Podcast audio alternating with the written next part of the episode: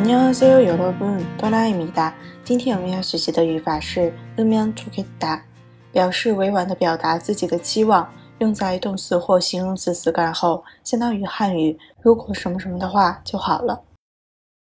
我们看一下例句：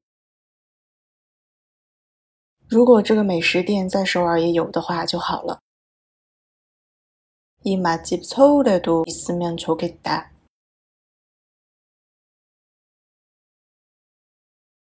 이 맛집 서울에도 있으면 좋겠다. 如果有这样的朋友就好了.